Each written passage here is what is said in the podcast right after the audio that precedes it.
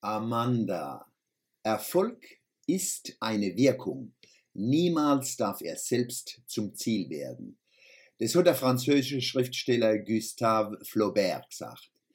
Heißt es, man soll dem Erfolg aus dem Weg gehen? Nein. Erfolg soll und darf die Wirkung von was anderem sein. Von Können, Qualität, Übung, Lust und Fried an dem, was man macht, Leidenschaft, Kreativität, Nutze für sich und andere. Sobald aber Erfolg direkt angestrebt wird, geht alles andere kaputt. Der Oliver Kahn hat im Interview gesagt, Zitat, für mich ging es irgendwann nur noch ums Ergebnis. Ich habe das Spiel nicht mehr gespielt. Ich habe mich immer nur aufs Ergebnis konzentriert. Heute müssen wir unbedingt gewinnen. Und nächste Woche, auswärts, dürfen wir auf keinen Fall verlieren.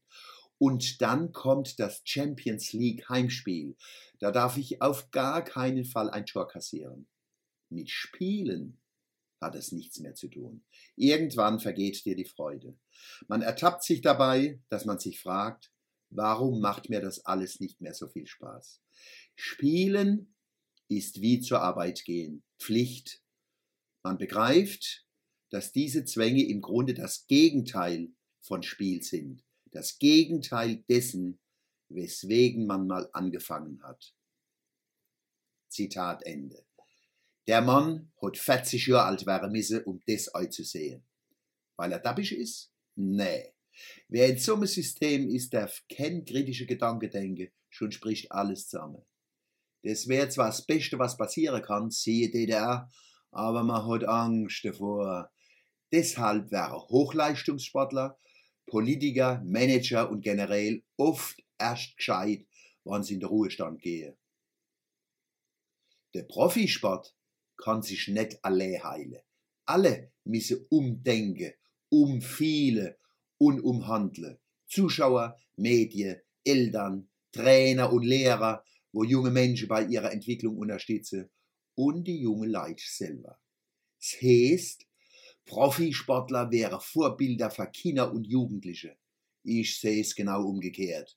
Wenn die Profis sich die Kinder zum Vorbild nehmen täten, täten sie mit Sport weniger verdienen, hätte aber wieder Spaß an der Freude. Das wäre auch für sie selber viel mehr wert wie ihr überzogene Einkommen. Vor fünf Jahren habe ich in Wallstadt mit einem goldischen Mädel von sieben Jahren Fußball gespielt. Amanda. Ich war hingerissen, weil ich noch nie ein kleines Mädel so toll hab Fußball spielen sehen. Technik, Einsatz, Ausdauer, Motivation, Ernst und Fred am Spiel. Wunderbar. Dort dabei höflich und freundlich im Umgang mit Mit- und Gegenspieler.